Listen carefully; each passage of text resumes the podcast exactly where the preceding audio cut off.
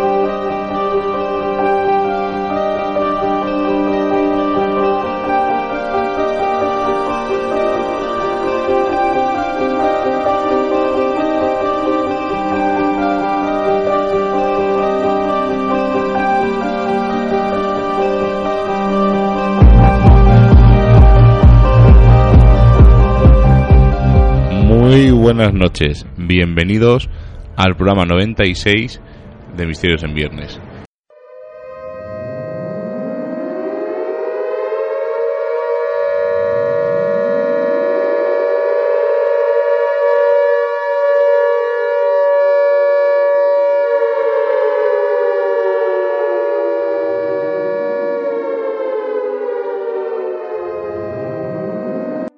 Nunca pensábamos tener que contar esta historia que os vamos a contar, pero eh, parece ser que no vamos a poder hacer más programas.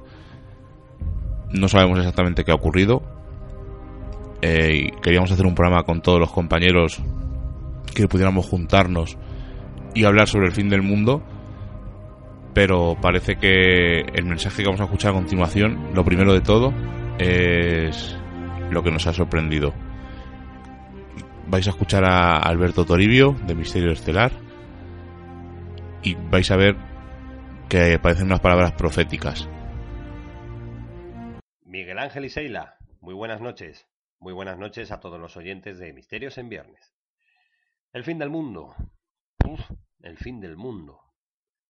Pues yo creo que desde crío llevo escuchando que este año será el fin del mundo, el próximo año el fin del mundo, va a caer un satélite, va a caer un meteorito, va, eh, va a romperse la criosfera, va a cambiar el cambio climático. Total.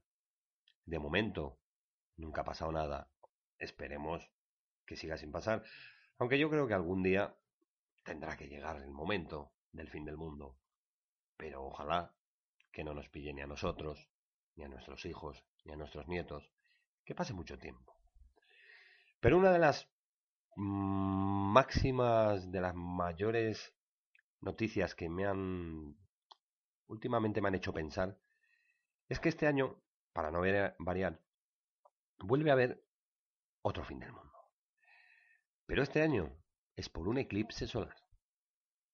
Y además está relacionado con profecías de la Biblia. Al menos eso es lo que dicen varios grupos cristianos. Los astrónomos, aparte, han anunciado que el 21 de agosto del 2017 se va a producir un impresionante eclipse que tendrá una gran particularidad. Solo va a ser visible en Estados Unidos. Por ello, este fenómeno ya ha sido llamado el Gran Eclipse estadounidense, aunque en el oeste de Europa también será visto, pero parcialmente. Los expertos informan que esta vez, la primera vez que la sombra proyectada por un eclipse cubrirá solamente el territorio de un país, aunque no por ello su alcance será menor, ya que en el país norteamericano podrá verse al Sol atravesando el planeta de costa a costa, y en su ruta dejará en la penumbra una extensión desde Oregón hasta Carolina del Sur, alcanzando su punto máximo cuando pase sobre Missouri y el este de Kentucky, lugar donde el eclipse durará la mayor cantidad de tiempo. Hablamos de 2 minutos y 40 segundos. Los astrónomos detallaron que el eclipse se verá primero en la costa de Oregón, el 21 de agosto a las 10.17 de la mañana, entre Lincoln City y Newport. Y de ahí se trasladará hasta la costa atlántica cerca de Charleston, en Carolina del Sur. Este fenómeno astronómico, sin embargo, también es uno de los eventos más temidos por algunos credos cristianos evangélicos, que aseguran que el eclipse solar total del 21 de agosto, de acuerdo con el Apocalipsis de San Juan, representará el inicio del fin del mundo. El fenómeno se relaciona con un fragmento en el que se habla de una mujer vestida de sol, embarazada, y que se encuentra encima de la luna. En él también se menciona que un dragón querrá comerse a su hijo, pero al nacer, éste ascenderá a los cielos y los ángeles se encargarán de derrotar y destruir al dragón. Por si fuera poco, los teóricos que aseguran que en el 2017 comenzará la cuenta regresiva del mundo, cuyo fin sería el año 2024, revelan que precisamente en el año 2017 se cumplirá una generación bíblica de 70 años por el aniversario de la creación del Estado de Israel en 1947. Los mismos expertos agregan que en el siglo XII, Judá ben Samuel, un rabino de Rendsburg en Alemania, también conocido como Judá e Asid o Judá el Piadoso, predijo que el fin del mundo comenzaría en el año 2017. Antes de su muerte en, en 1217, Judá ben Samuel profetizó que el imperio turco otomano resurgiría sobre Jerusalén durante un periodo de ocho jubileos, es decir, 400 años. La historia, por cierto, registra que en 1517 el Imperio Turco Otomano tomó el control de Jerusalén, ciudad que dominaron durante cuatro años, 400 años, lo que les permitió la expulsión de los judíos de Tierra Santa en 1917. Judá ben Samuel también profetizó que en el noveno jubileo Jerusalén se convertirá en tierra de nadie, vaticinio que en parte se hizo realidad entre 1917 y 1967, cuando la Ciudad Santa quedó bajo el dominio del mando británico por la Liga de las Naciones, y literalmente no pertenecía a ninguna nación. El rabino vaticinó que en el décimo jubileo, es decir, en el año 2017, Jerusalén volvería a estar bajo el dominio de los judíos, después de más de dos milenios de diáspora judaica. El reinado mesiánico se iniciaría al final de este periodo, comenzando también la cuenta regresiva del mundo. Pues nada, si tiene que pasar, que pase, pero ya casi casi que os digo que no va a pasar. Pues no tengo nada más que contaros. Eh, bueno, sí, deciros, desearos a, todo el equipo y a todos los oyentes unas felices fiestas y un 2017 cargado de más programas de Misterios en Viernes porque aunque no lo creáis y suene a peloteo, sois cojonudos. Venga, un abrazo para todos y hasta otra. Ya habéis escuchado, él decía, no creo que ocurra nada y nos hemos tenido que esconder tanto Seila Gutiérrez, buenas noches. Iba a decir buenas noches, pero creo que no, no es la palabra exacta. Vamos a hacer este último programa para, para la gente que, que, quede por ahí desperdigada y que nos pueda oír desde algún rincón de, del planeta. Estamos aquí escondidos en la primera cueva que, que hemos encontrado y estamos retransmitiendo gracias a un generador que tenemos y por el canal por el que lo hacían esos camioneros que nos cruzábamos con ellos en, en, las carreteras que en esas tan antiguas y abandonadas que casi nos hacía ilusión cruzarnos con ellos. Así que esperemos que, que les hagamos ese ratito un poquito más agradable porque estamos todos muy asustados, no sabemos lo que ha ocurrido, solo hemos ido o hemos oído las sirenas, hemos cogido las cuatro cosas que ya teníamos preparadas por si algún día ocurría esto y que y que sea lo que tenga que ser. Porque vamos un poco como los preppers, que se preparan para el fin del mundo, para cualquier catástrofe o cualquier apocalipsis y como no, tenemos que coger a nuestro pequeño explorador y está aquí con nosotros escondido. Rubén, buenas noches. Muy buenas noches. Aquí sigo con vosotros, que ya sabéis que de vosotros no me voy a separar, aunque venga el apocalipsis, que se puede decir que ya ha llegado. No sabemos lo que ha ocurrido, no sabemos nada de Jonathan, no sabemos nada de, de ellos. Hemos tenido que ir corriendo y escondernos. Así que vamos a intentar contactar con el resto de compañeros mediante este aparato de radio que tenemos aquí primitivo que dice Seila. Vamos a ver si contactamos con más compañeros o nos consiguen mandar ellos algún mensaje de tranquilidad o para decirnos un poco lo que, lo que ha pasado. No sé si será un apocalipsis, si será el fin del mundo, si será una falsa alarma, si será una broma, no tenemos ni idea y queremos hablar con más gente a ver qué ha ocurrido realmente, porque esto no es algo que ocurra eh, habitualmente, este ruido de sirenas y no sé, me, siento perplejo, me siento como ahora mismo Me imagino como esos dinosaurios, ¿no? En la, en la antigüedad, cuando cayó el meteorito, o el supuesto meteorito que extinguió su vida. Y no sé, no sé realmente si ocurrió eso con esos dinosaurios, si no, y nos sentimos totalmente indefensos, no sabemos qué está ocurriendo. Es muy extraño. Eh, hemos encontrado este generador que da un poquito de luz. No tenemos móviles, no tenemos nada, no hay internet, no sabemos nada. Así que vamos a intentar contactar con, con el resto de compañeros, pero yo me pensaba que, que el apocalipsis, eh, si algún día llegara a ocurrir, sería algo, pues eso, que un pulso electromagnético o que se cayeran las comunicaciones, que no funcionara la electricidad y volviéramos a ser un poco como en estado primitivo. El problema sería que, claro, muchísima gente no está preparada para no tener nada. Sí, tienes una puerta una, de una casa, pero no tienes electricidad, no tienes nevera, no tienes internet. Hay muchísima gente que sin internet no sabría vivir ahora mismo.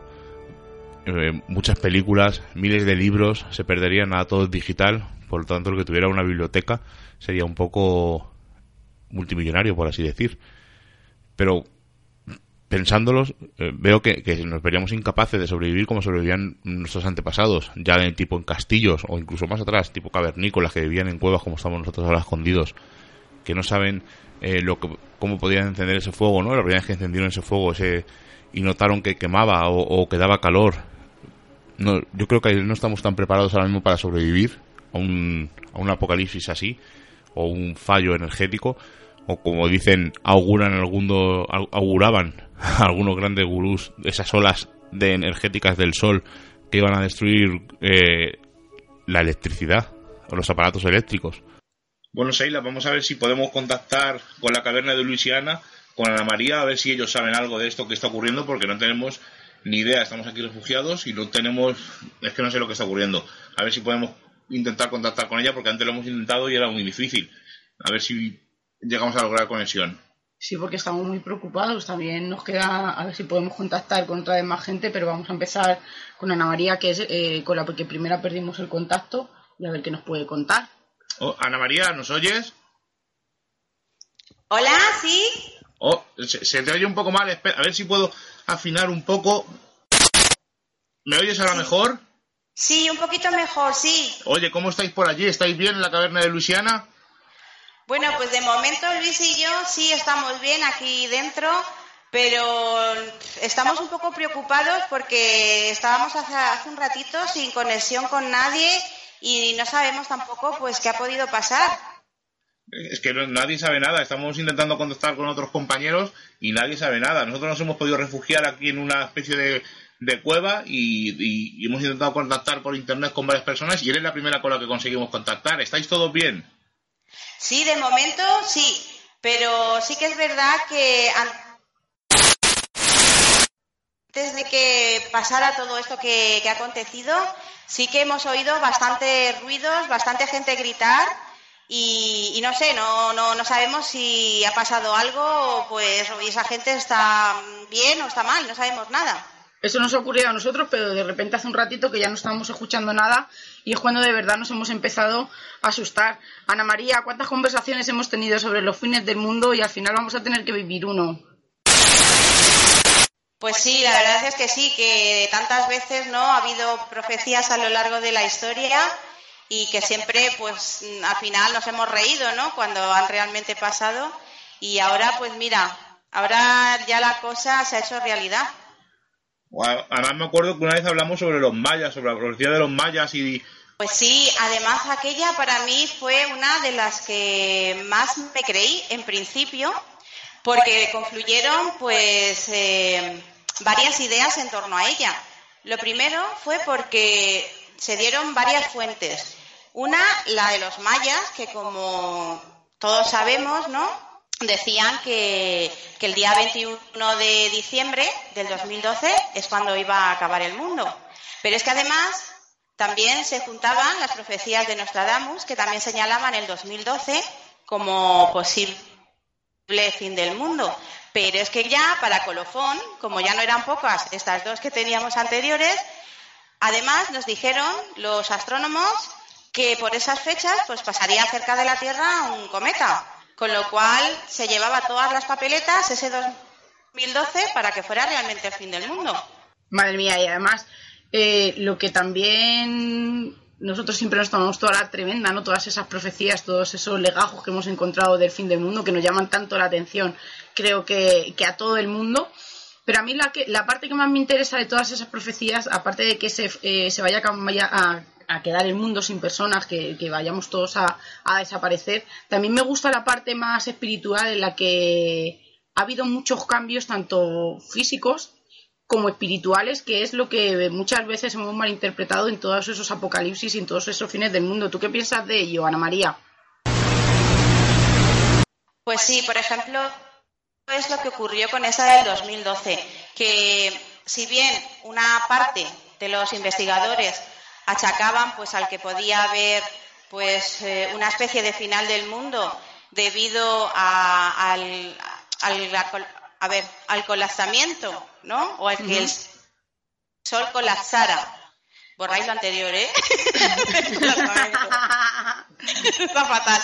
A que el sol iba a colapsar, pues entonces eh, eh, ellos se basaban mucho en eso, pero creo que fue una interpretación bastante errónea, porque los mayas, que fueron grandes medidores del tiempo, ellos eh, no enfocaban a que el fin del mundo fuera ser de esa manera, sino que ellos lo que entendían es que iba a haber un cambio, pero del cuarto mundo que ellos decían que es en el que estábamos viviendo a un quinto. Eh, eso es a lo que yo me refería. Claro, y entonces eh, iba todo enfocado a que iba a haber pues un cambio de mentalidad, tanto de nosotros mismos hacia la Tierra como entre nosotros, porque iba a haber pues ese cambio de conciencia única en el que pues todos íbamos a ser uno solo, que es ahora mismo pues un poco más o menos las teorías ¿no? que estábamos escuchando con, con, la nueva era, ¿no? esa nueva corriente que de un tiempo a esta parte pues es lo que nos viene proclamando, ¿no? que todos somos uno, que, que estamos conectados y, y, en fin, creo que, que lo que ellos proclamaban era ese, ese cambio, no, no el que el mundo se fuera a acabar de la noche a la mañana y de repente nos encontramos con que parece que el mundo se ha acabado de la noche a la mañana, estamos aquí todos escondidos, menos mal que vosotros estáis bien. ¿Qué crees que ha podido ser, Ana María? Porque nosotros no tenemos ni idea. Pues yo te puedo decir que por la zona en la que estamos nosotros, que es una zona de muchos terremotos, pues yo creo que lo que ha podido pasar es que quizás al final eh, esa profecía ¿no? de, esas grandes radiaciones solares que, que iban a confluir en nuestro planeta, pues al final mm, han llegado ¿no? a, su clímax. Ha habido una inversión de los polos, que es otra de las teorías con las que se jugaba ¿no? desde hace tiempo, y, lo que ha hecho que, esa inversión de los polos haya habido un cambio climático y, y ha producido pues terremotos, volcanes y en fin, mm, pues eso, ¿no? una degradación de todo lo que conocíamos hasta ahora y, y todo se ha ido a la porra, como aquel que dice. María, ¿crees que si salimos de esta vamos a tener que empezar desde cero? Yo creo que sí. Y creo que quizás también pues puede ser bueno, porque habíamos llegado ya a unos niveles, ¿no? En los que, no sé, la humanidad estaba un poquito ya pues fuera de onda, ¿no? Como yo lo digo. Entonces, quizás nos vendría bien esta, esta forma de volver a empezar y esa dosis de, humildad que, con la que debemos de, volver a, empezar, ¿no? Creo que nos va a venir bien. Ha sido así como un bofetón de decir, mira, hasta aquí llegasteis, eh, lo hicisteis mal, así que ahora hay que volver y hacer la reválida y empezar otra vez desde cero, pero haciendo las cosas bien. ¿Y crees que no vamos a cometer los mismos errores? Pues es que no te lo sabría decir porque, como dicen ¿no? nuestros abuelos, siempre el hombre es eh, el único ser o, animal que tropieza dos veces en la misma piedra. Con lo cual, puede ser que, caigamos otra vez en, nuestros propios errores. De todas formas, pues oye, la historia está ahí, ¿no? Y lo que hay que hacer es aprender de ella y no cometer otra vez los mismos errores, ¿no? Pues se te empieza, se te oye un poco mal, María. No sé si se va a cortar la conexión en cualquier momento. Oye, te despedimos y te felicitamos la, las fiestas y un feliz año nuevo dentro de lo que cabe, porque estamos aquí. Y encima es que los españoles tenemos esa esa cualidad, yo digo cualidad, que ante cualquier catástrofe o cualquier cosa mala, encima sonreímos, la gente dirá, joder, están sonriendo y están riéndose, pero es que somos así, los españoles cualquier catástrofe, cualquier cosa, al final nos tomamos todo con humor. Sí, yo creo que el humor es fundamental. Y oye, si nos tenemos que ir, qué mejor que hacerlo con una sonrisa, ¿no? Hombre, y como dice un amigo mío, y con la tripa llena. Ah, bueno, eso sobre todo. Vamos. Bueno, pues vamos a Yo seguir. con hambre no me escudo. Vamos a seguir intentar contactando con otros amigos, a ver si están bien, y seguimos en contacto dentro de lo posible, Ana María. Cuidaros, Ana María. Vale, decirle a los demás que estamos bien. Sí, y en próximos contactos a ver si podemos quedar en algún sitio para juntarnos todos y hacer un grupito un poco más grande. Venga, vale. Un besito, cuidaros mucho. Chao. Un abrazo. Vosotros también. Adiós. Bueno, pues parece que Ana María está bien. Vamos a seguir hablando con más, a ver si contactamos con más compañeros. Pero tú, ¿qué piensas que ha sido, Seila, lo que ha ocurrido? No tengo ni idea, no hemos hablado un montón de veces de- del apocalipsis en reuniones con, con la gente que más quieres. Eh, al final siempre termina saliendo este tema, pero no tenemos que olvidarnos que apocalipsis en el griego significa revelación, significan cambios. Eh, como hemos dicho, con- que nos ha contado Ana María, que, que lo que ella cree era que iba a venir un gran cambio de mentalidad de- del espíritu. No lo sé, pero, pero claro, si ocurrió con los dinosaurios, ¿por qué no va a ocurrir ahora? Eh, nos tenemos que ir hace 65 millones de años atrás y han dicho un montón de cosas que lo que pudo pasar, aquel asteroide, meteorito, un volcán gigante en la India, en Yucatán. Tenemos ahora donde dicen que, cayó este, este meteorito y que evidentemente eh, no fue solo por la caída de meteorito por lo que se extinguieron los dinosaurios, ya venían de un declive un poquito de, de años más para atrás, pero esa gran nube de polvo que levantó, ese cambio climático que sufrieron, eh, murió la vegetación, eh, murieron, fueron muriendo dinosaurios y todos los depredadores que se alimentaban de, de estos también llegaron a morir. O sea que fue, fue un cambio muy lento pero, pero progresivo. Así que ¿por qué no puede, puede ocurrir ahora? Y eso contando de que ellos tenían un, un- tenían una tierra ¿no? que, que la cuidaban, que tenían un equilibrio. Nosotros no, no hemos tenido nunca ese equilibrio, no nos hemos dado cuenta realmente de lo que estábamos haciendo con el planeta, no sabemos lo que ha podido pasar, no sabemos si ha caído un meteorito, si al final todas las energías que, no eran renovables y que las, las renovables no las hemos cuidado, así que no, no, tengo, no tengo palabras para decir lo que sentimos ahora mismo, estamos aquí asustados, como tú has dicho, tenemos una incertidumbre muy grande, no sabemos lo que ha ocurrido con los demás. Y evidentemente no estamos preparados para empezar de cero, como yo le decía a Ana María, y si volviéramos a hacerlo, creo que volveríamos a cometer los mismos errores. No sabemos potabilizar agua, no sabemos cultivar. Ahora nos acordamos de esos pastores, ¿no? De esos locos que decían cuándo había que, que plantar y cuándo no. Eh, no, no, no, no sabemos eh, coger alimento, no sabemos cazar, no tenemos armas, ni sabemos, eh, ni sabemos hacerlas. O sea que creo que va a ser, si empezáramos de cero, va a ser muy difícil que, que la, que la raza humana persista como lo hicieron nuestros antepasados y no solo persistieron, sino que evolucionaron. ¿Y cuál piensas tú que hubiera sido el, el- motivo de este apocalipsis? ¿Cuál era tu apocalipsis que tú pensabas que de, de verdad iba a ocurrir alguna vez? Creo que mi apocalipsis ya había, ya había empezado, iba a ser gradual como pasó en, en lo de los dinosaurios, a lo mejor, pero creo que, que ya, había, ya había comenzado esa, esa cuenta atrás. Estábamos cargándonos todos, estábamos eh, talando bosques enteros, o sea que el oxígeno se iba, se iba mermando. Estábamos dependiendo de máquinas el 90%. Así que eh, podría llegar un momento en el que todo, como tú has dicho, toda esa tecnología se cayera abajo y nos quedáramos sin saber qué hacer y sin saber hacer nada porque realmente no, no sabemos sobrevivir. Nos estamos dejando llevar.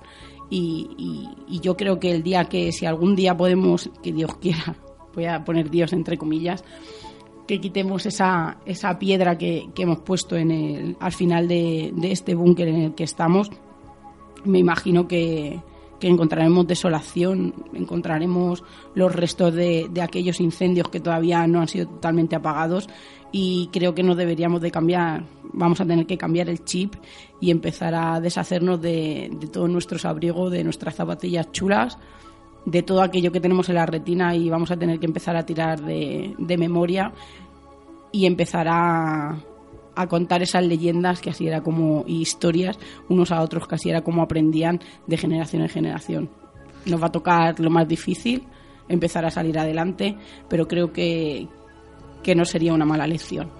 Creo que estoy consiguiendo contactar con nuestros amigos Serach allí en Jaén, así que A vamos ver a, ver si puedo contactar con ellos. Pues no sé yo si Serach, Sheila, o sea, ahora, ahora podemos contactar con él, es que no sé.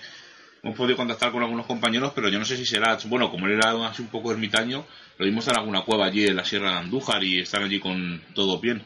Vamos a ver si Enigmas al descubierto, ¿nos escucháis? Hola, buenas noches. Sí, sí que os escuchamos. Así con un poquito como de niebla o algo porque no hay muy buena señal, pero sí, se escucha muy, se escucha bastante bien. ¿Estáis todos bien? ¿Está Lola ahí contigo? Hasta el gato, está hasta el gato. Está Vale, todo bastante bien. De momento, de momento no se ve, no se, no se escuchan ruidos ni se, ni se oye nada. Se ve un poquito de humo y no sabemos qué es lo que ha pasado. Sí, porque lo último que hablé con Lola era que estaba terminando de recoger las cosas y que iba a ir a buscarte y que no sabíais dónde ibais a, a ir. ¿Dónde estáis? Pues nos hemos refugiado en un búnker aquí en plena Sierra Morena, aquí bien refugiados y esperando a ver si se calma un poco todo. Pues, y, eh, y cuántas veces hemos hablado, será, de profecías y de cosas que de Nostradamus, de las profecías de los Simpson, que es uno de los temas que a ti más te gusta, y parece que se ha hecho realidad, ¿verdad? Porque cuántas veces hablamos de esos temas, un montón de veces. Vaya, la verdad es que sí. Yo, yo la verdad es que me gustaría remarcar recalcar ¿no? el, el tema de la diferencia posiblemente entre profecía y predicción, puesto que una, una profecía se acredita que, que lo es, ¿no? Digamos, pues, cuando se cumple, mientras que no se cumpla, pues simplemente es una predicción. Y hablando precisamente, como estabas diciendo, de, de Nostradamus, con esas centurias es como buscar eh, mensajes ocultos, ¿no? En la Biblia, quien busca encuentra. Claro, y seguro que ahora si hubiera conexión a internet saldrían agorero diciendo ya lo predijo Nostradamus y sacarían centurias falsas porque eso sabía un montón. ¿Te acuerdas todas las veces que decimos, "Joder, esta centuria no existe, esta no es verdadera? Claro, las profecías en Internet es algo que a día de hoy pues se vuelven bastante virales, ¿no? ¿Cuántas veces se ha vaticinado el fin del mundo o incluso una invasión alienígena? Y bueno, y, y incluso decían que el accidente del avión de Brasil había sido también predicho en, un- en uno de los episodios de Los Simpson. Sí, claro, pero es que eh, aquí estaríamos hablando de, de pre- de que es, son, es algo de predicción, eh, son profecías, eh, es un visionario Matt Groening, eh, está metido relacionado con la masonería, por ejemplo, como le pasaba a Julio Verne, con, eh, con ese libro ¿no? de, de la Tierra a la Luna, que las semejanzas que se han podido encontrar con el, con el Apolo 11, por ejemplo. Será, ¿te hubieras imaginado que, hubiéramos- que íbamos a vivir esto?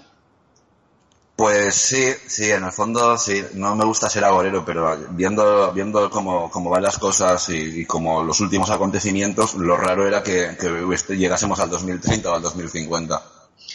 Eh, Antes hemos podido contactar con Ana María y le he hecho la pregunta de que si piensas que vamos a tener que empezar de cero otra vez y que, y que evidentemente no lo teníamos bien merecido por, por tratar el planeta y por hacer cosas que no, que no hemos debido de hacer y que si vamos a volver a repetir los mismos errores.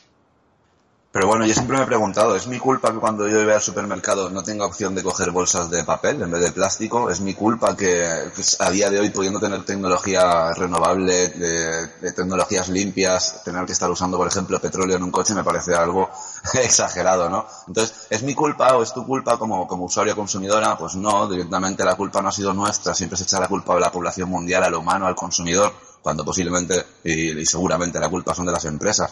Esto, pues, eh, si tenemos que empezar de cero, creo que sería lo mejor, empezar de cero, sin empresas y sin gentuza, haciéndolo todo en plan unilateral y todos en plan cooperativistas al máximo. Luego también quería comentaros una cosa, me parece muy curiosa con el tema de las profecías, es que se suelen dar unas fechas muy concretas, en algunos casos, como diciendo el del 11 de septiembre, el 15 de marzo, tal.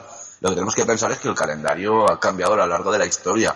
Digamos que el calendario pasó de ser del juliano al gregoriano en el 4 de octubre del año eh, 1582. Entonces, de un ju- jueves 4 pasamos a un viernes 15. Quiere decir que ahí se pierden unos 10, 11 días posiblemente que, que entonces eh, pre- predecir algo eh, con, de hace dos o tres mil años dándole una fecha actual me parece un poco eh, exagerado y desorbitado. Y de hecho, lo que tenemos con Nostradamus no es ni más ni menos que una búsqueda de, de palabras realmente si le quieres dar un sentido se la vas a encontrar, porque si viene algo del cielo con fuego puede ser desde un avión, puede ser un meteorito, puede ser cualquier cosa. Y, me has dicho que estáis bien, que estáis en la sierra. ¿Qué creéis que ha sido? ¿Ha sido algo de ingeniería? ¿Ha sido algo de entes biológicos extraterrestres, que no confundir con extraterrestres, como decíais bien en Enigmas al descubierto. ¿Qué crees que ha sido?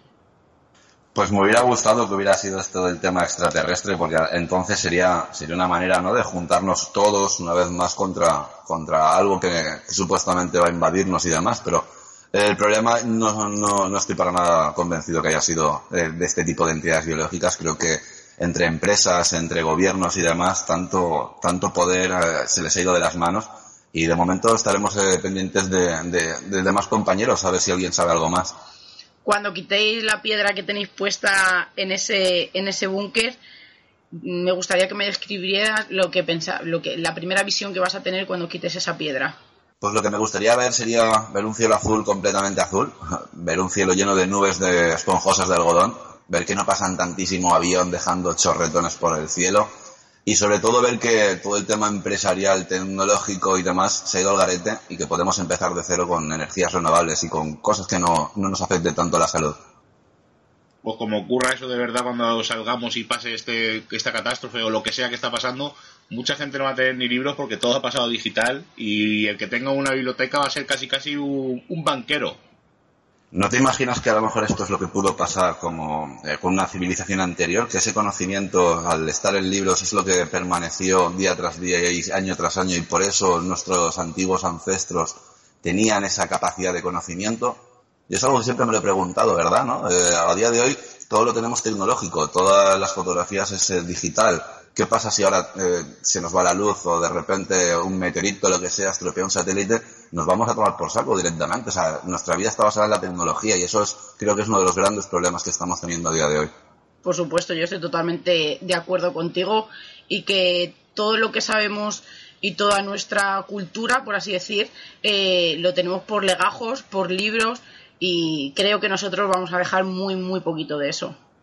Otra de las cositas con esto de las profecías también es que todos podemos eh, hacer predicciones, incluso acertar puesto que solamente pues hay que observar ¿no? cómo está el panorama internacional pues para saber que explotará una bomba mañana en Alepo, que el año que viene va a ser el más cálido del siglo y el más seco, eh, que se acerque una gripe aviar, por ejemplo. Realmente todos podemos llegar a hacer predicciones y acertarlas. Una de las veces que hablamos de predicciones eh, dije, es que si ahora mismo nosotros cada uno en un papel, eh, sin tener contacto entre nosotros, pusiéramos una lista de cosas que iban a suceder, eh, más quizá, o a lo mejor un 35 o un 50% aceptaríamos.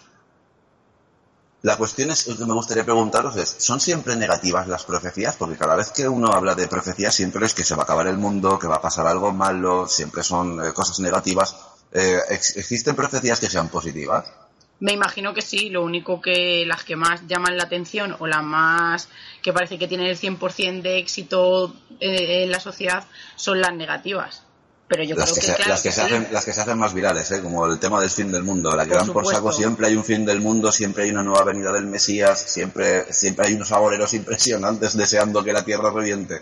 Pues sí además eh, casi casi más que profecía sería utopía no sería algo bueno y yo creo que eso al público o a las masas que nos mueven o lo que sea no les interesa. Les interesa más eh, que estamos que estemos con miedo como ahora mismo porque no sabemos qué ha pasado que estemos escondidos que no que no tengamos cultura. Entonces yo creo que es una de las cosas que si cuando empecemos de nuevo, si salimos de esta, es recapacitar y, empezar de cero y, culturizarnos, aprender y, que no nos dejen engañar. Yo creo que a día de hoy nos están haciendo una biblioteca de Alejandría a modo tecnológico, es decir, eh, cuando se quemaron, cuando se tomó la biblioteca en Alejandría, quemaron los libros, era todo conocimiento lo que se estaba quemando y realmente nosotros el conocimiento lo estamos almacenando en bases digitales. El día que no dispongamos de, electricidad, de la simple y sencilla electricidad, todo ese conocimiento se nos va al garete y lo hemos perdido. Si ahora, por ejemplo, no conseguimos tener un motorcillo para tener electricidad para poder seguir conversando, mañana posiblemente el que no tenga un libro no va a tener ningún tipo de conocimiento. Pero ninguno, así que será cuando pase todo esta, toda esta ola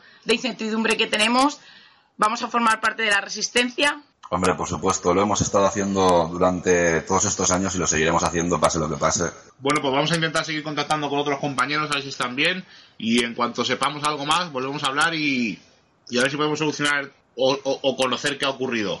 Claro, estamos en contacto. Eh, cada, a cada hora, cada dos horitas, vamos a ver si nos mandamos un mensaje o algo para saber que estamos todos bien. A nosotros nos queda un poquito del generador, pero a ver si podemos hacer algún apaño. Chicos, cuidaron mucho. Igualmente, un abrazote muy grande, de verdad. Un abrazo muy grande, Serat. Un abrazo, hasta pronto. luego, Serat. Bueno, pues lo importante es que están bien. Están allí, está con Dimoni, con, el, con el gato. Serat está encantado, era lo que él quería desde, desde hace muchísimo tiempo, el empezar de cero y, y ver de verdad eh, la raza humana en toda su esencia. Y bueno, vamos a ver si podemos contactar con alguien más. A ver, voy a ir probando o a ver si recibimos algún mensaje. Porque parece ser que mm, no es tanto como lo que pensamos en un principio. Hemos estado buscando a Álvaro y no lo hemos encontrado, y eso que yo vivía muy cerquita nuestra y no nos lo hemos podido traer, no sé dónde, dónde estará.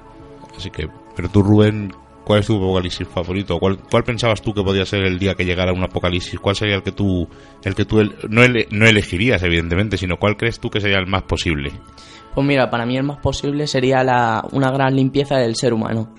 Porque yo creo que el apocalipsis, por así decir, ya ha pasado. Creo que el apocalipsis era la creación del ser humano, cómo hemos estado destrozando el sitio donde, hemos, donde vivíamos, de hecho.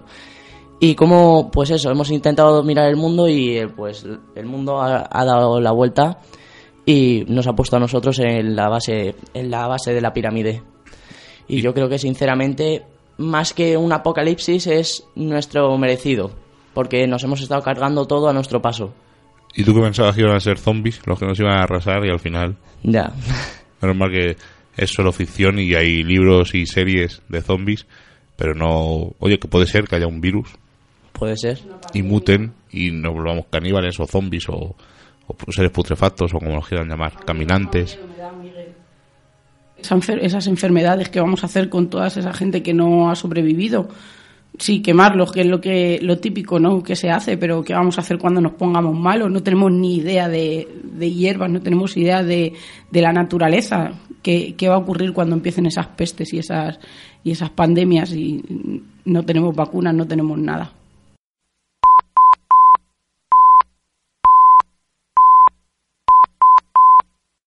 ¿Has oído, has- ¿Habéis oído la señal? Es un mensaje de alguien, no sé de quién será. Voy a ponerlo. Vamos a escuchar a ver quién es. No os preocupéis porque, por suerte, no pasó absolutamente nada y nos hemos librado de unos cuantos eh, supuestos fines del mundo.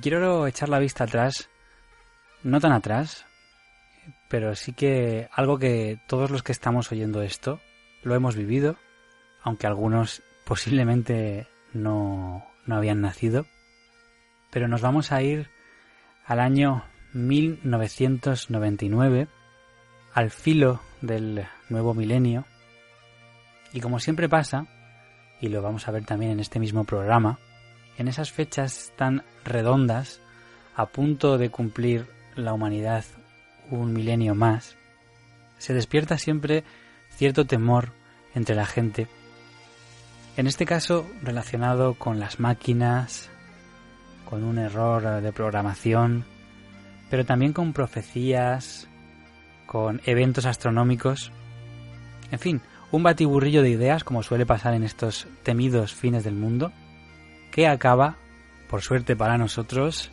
en absolutamente nada. Pero sí que había, bueno, pues un caos de ideas en la gente. Vamos a rescatar un telenoticias de aquella época. Vamos a ver en, ese, en esa transición, ahora que está tan cerca el, el año nuevo, cómo opinaba la gente en aquel 1999. Pues del efecto 2000 yo creo que como el efecto, cuando el efecto 1000, que decía, se va a acabar el mundo y aquí estamos todavía. Me parece que la vamos a pasar un poco canutas. Algo de esas tonterías de que si, que si no te damos, que no sé, eso es una tontería. Yo sé, que se juegan todos los ordenadores. ¿No? La verdad que todavía no tengo una idea muy clara, pero yo creo que están montando un número sobre los ordenadores que no me lo creo.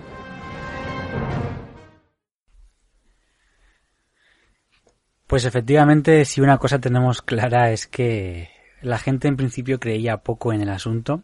El ser humano moderno es menos dado a creer en este tipo de historias, pero también se puede ver que había bastante confusión entre la gente. Así que vamos a desmenuzar algunos de los aspectos a los que hace referencia todo este público, gracias a un monográfico o casi, pero un buen reportaje bastante largo, que se publicó en año cero en 1999. Es una revista que es un tesoro.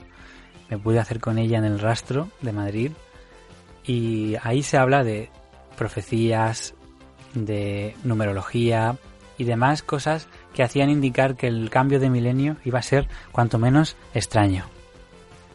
Y vamos a comenzar con, desde el punto de vista astrológico, también astronómico de alguna manera, 1999 se preveía como un año peculiar, ya que el 11 de agosto, a las 11 y 8 horas, estaba previsto el último eclipse total de Sol del milenio, para poner fin a una era, como bien decían los antiguos además, un eclipse podría ser sinónimo de un mal presagio, de que algo terrible estaba a punto de suceder.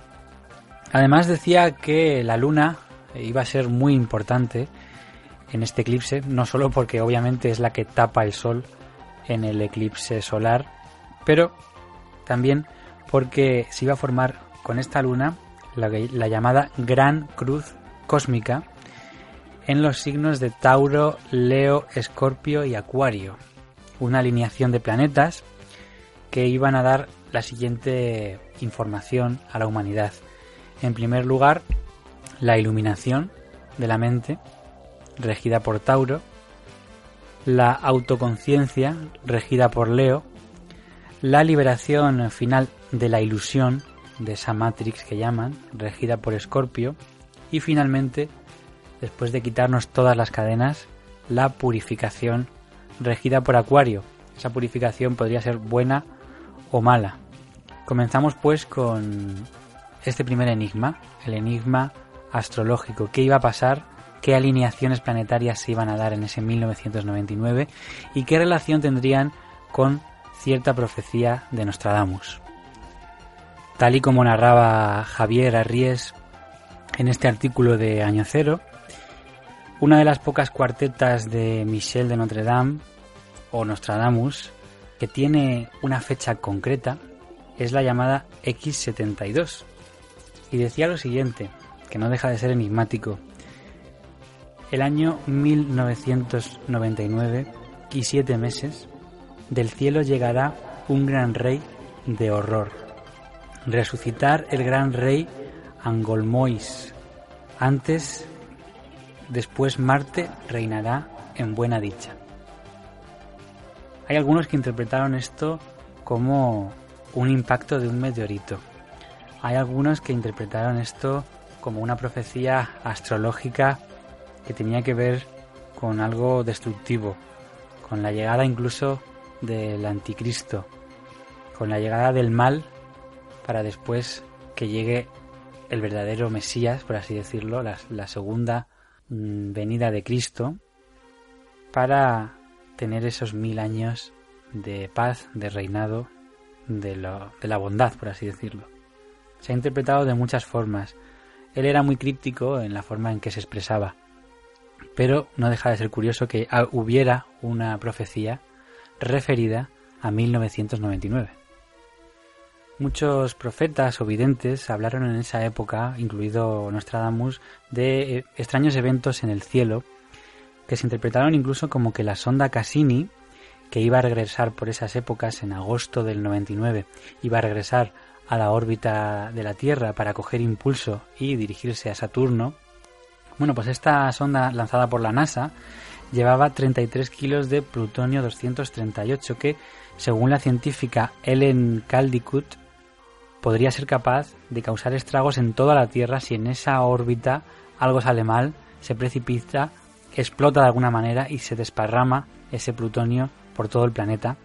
Hubiera sido desastroso y catastrófico podría haber causado grandes estragos, por supuesto, en el ser humano. Pero no son los únicos. Hubo otras profecías, como la de Vikrama Swami y Sai Baba. Bueno, estas personas vienen del sur de la India, eran maestros espirituales y dijeron que en 1999 habría una serie de acontecimientos que harían cambiar la vida en la Tierra. Se referían indirectamente a una especie de catástrofe nuclear que la gente enloquecería y que abundaría el pillaje y el asesinato. Muchos profetas hablaron también, o supuestos profetas, hablaron de tres días, dos en otros casos, de absoluta oscuridad en los que reinaría el caos y habría muchas muertes. Hablan de una gran merma de la población mundial en este año entre el 99 y el 2000. También es verdad que por otra parte personajes como Elena Blavatsky hablaba sobre un nuevo Mesías, otros hablaban de forma más positiva que aparecería una persona que iluminaría a la humanidad, y por otra parte los más descreídos dentro del mundo de las profecías hablaban de que los videntes mezclan sus supuestas experiencias psíquicas con agregados procedentes de sus propias ideas, su propia mentalidad, que hacían ahí un batiburrillo de cosas y lo soltaban a la opinión pública. Bien es cierto que muchas profecías acabaron en nada. Otro aspecto que se mencionaba en este dossier extenso sobre 1999, el final de la cuenta atrás, es muy brevemente decir que algunas sectas y grupos extremistas religiosos se obsesionaron con que iba a ser el apocalipsis, el fin del mundo, y por lo tanto decidieron encaminarse hacia Tierra Santa, hacia Jerusalén.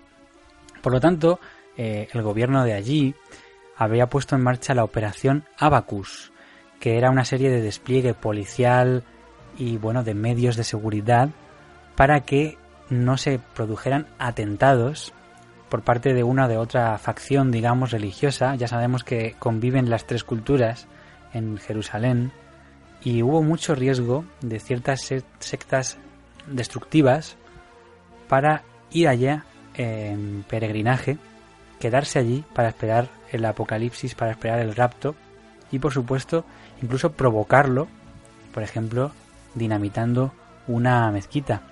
El terror se apoderó realmente de la sociedad y se hicieron verdaderos despliegues de seguridad. Por suerte, que sepamos, no sucedió nada excesivamente destacable. Pero ¿qué era realmente el terror en la sociedad del 2000? ¿Qué era ese efecto 2000? Bueno, pues muy brevemente era una amenaza de las máquinas, por así decirlo, eh, el precio a pagar por tener una sociedad excesivamente tecnificada, también denominado Y2K, que sería Year 2000, el año 2000.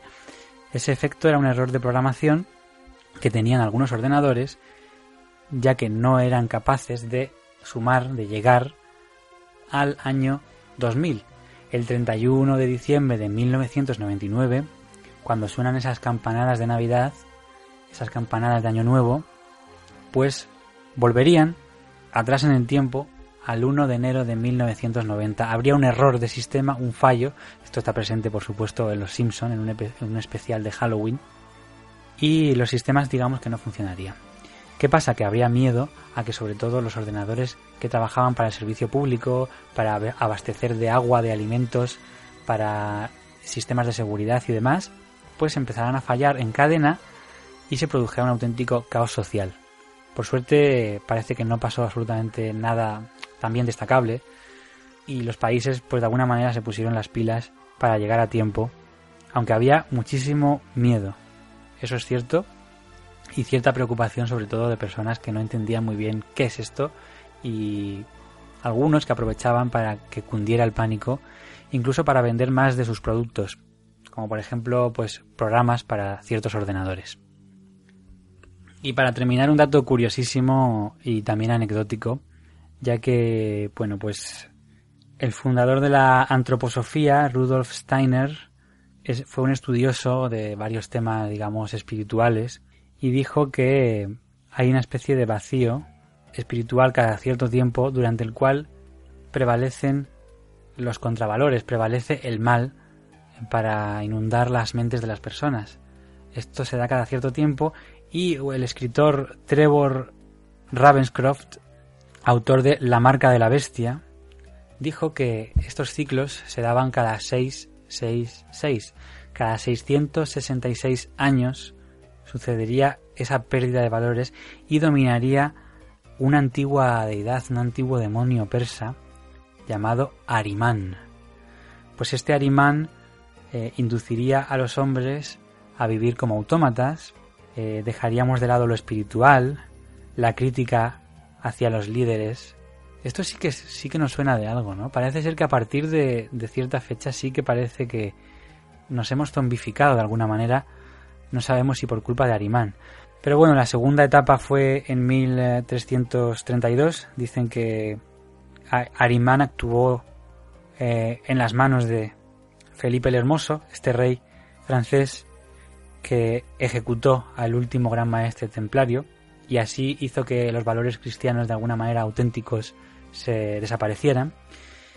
Por otra parte, la siguiente etapa culminaría en 1998, muy cerca del 99, y se dice que había miedo por todas partes a que el mal de alguna manera triunfara en esa lucha que siempre siempre está en la sociedad del bien contra el mal, creamos o no en ello, sí que se desarrolla esa lucha casi filosófica, pero bastante plausible. Por lo tanto, luces y sombras, sí que hemos cambiado desde el 2000, sí que ha habido un cambio. Para mí a peor, estamos yendo, digamos, hacia un precipicio, además, sin remedio. Pero no quiero ser tampoco alarmista. Nos quedan unos cuantos años como humanidad y debemos intentar en estos años mejorar. Un saludo amigos, gracias por invitarme, espero que os haya parecido interesante y felices fiestas.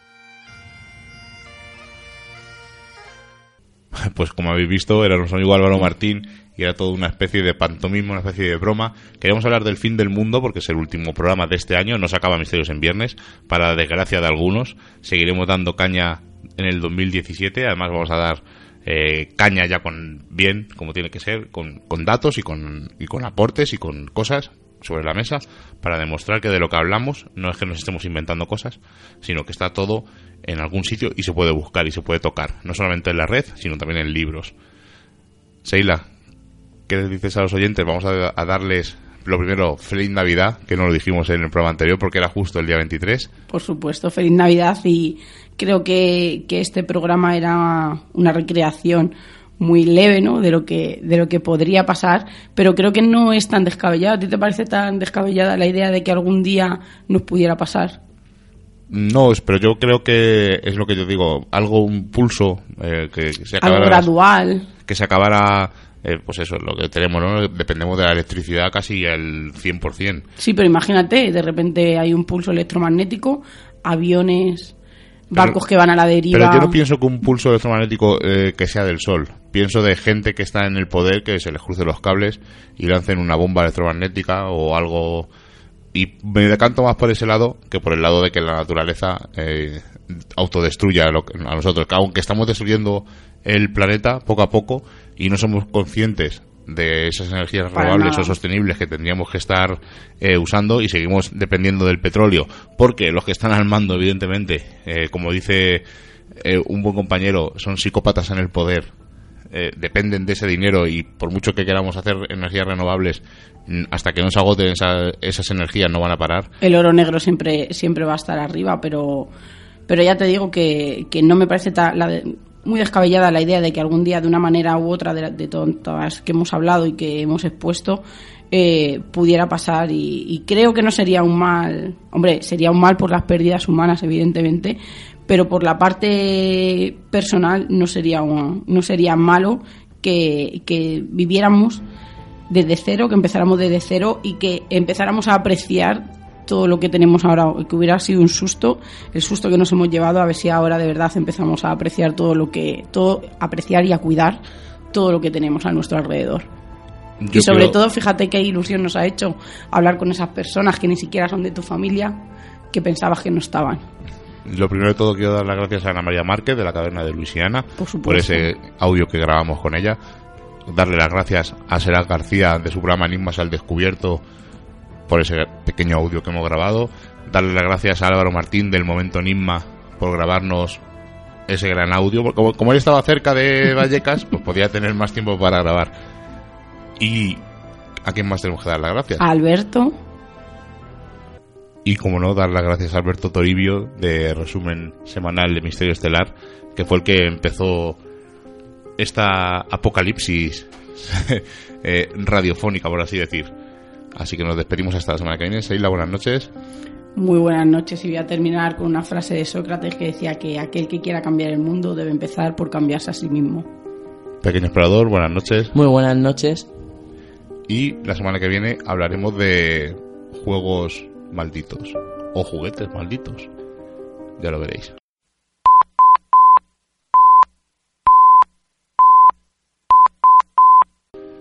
Ha entrado un mensaje, pero si ya, Sí, algo he oído. si ya habíamos acabado. ¿Quién nos queda? No sé, nadie, no sé. Mar- Marcus, pero Marcus no, no sé. Marcus seguro que está en lo profundo, en lo profundo de alguna cueva, escribiendo seguro todo a- lo que ocurre. Vamos a escucharlo. Hola amigos de Misterios en Viernes, soy Marcus Poloranca, os hablo desde mi pequeño búnker, mi pequeño refugio en las entrañas de Toledo. No quisisteis hacer caso al padre Ventura y aquí tenéis las consecuencias de la hecatombe que vaticinaba en sus teorías. Hablo, por supuesto, no de vosotros, que sí las conocíais, sino de quienes aún no han entrado en su mundo a través de los libros que poco a poco sigo intentando publicar sobre él y que sitúan el origen de todos los males en una conspiración forjada en esta maravillosa ciudad. Sabed que no todo está perdido, que sigo trabajando en sus páginas y que planeo en breve un viaje al pasado a través de sus libros, eh, por ver si hay alguna manera de evitar que las fuerzas malignas, esas fuerzas que tratan de hacerse con los poderes inmensos que se ocultan aquí, sean finalmente derrotadas. Mientras tanto, bueno, intentad seguir leyendo, seguid informándoos libremente, aprovechando todos los recursos que el mundo moderno nos brinda, cada uno desde su cueva, desde su refugio. Y nada, esperemos que esta tormenta, esta decadencia en la que nos vemos sumidos, eh, sobre todo, bueno, mentalmente, espiritualmente, que es como yo veo nuestro particular apocalipsis, pueda ser barrida finalmente con la fuerza de la cultura y el conocimiento. Un saludo a todos y fuerza para superar este bache del que yo creo que, que queda ya poco, amigos. Un saludo.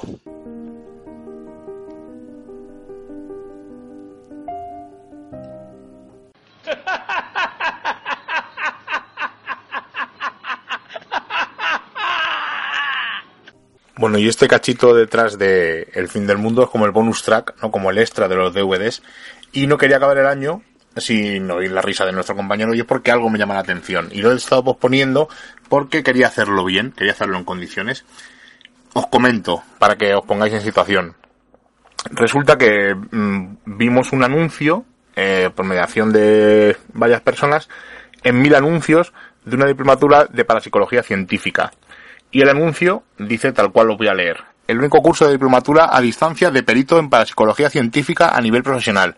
Abarca absolutamente todos los temas referidos a los fenómenos paranormales y las últimas tendencias en aplicaciones de investigación a la psicología paranormal. Entenderá el porqué de toda la fenomenología sobrenatural y supranormal. Temario demasiado extenso para expresar por este medio. Pide información al Centro de Estudio de Ciencias Alternativas a través de su titular. Pedir más información.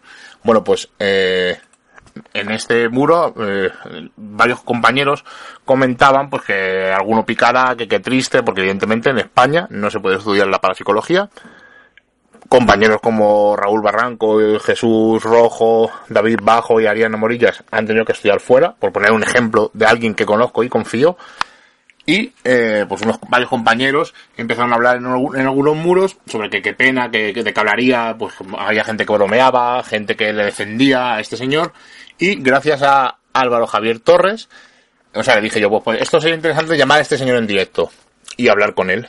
Pero evidentemente, mm, por ética, eh, me parecía un poco feo, ¿no? Llamarle a traición a este señor y decirle, pues, que, contarle una historia. Entonces he preferido llamarle a nivel personal. He hablado con este señor, que se llama Manuel, y lo primero que le pregunté, evidentemente, es que si esto eh, valía para estudiarlo en España, que si tenía alguna diplomatura que, va- que se validase con el territorio español.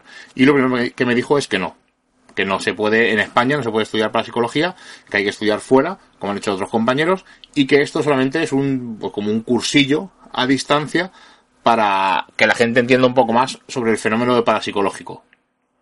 El hombre me pareció muy correcto, lo que hablé con él, y eh, me, le solicité información y me la envió.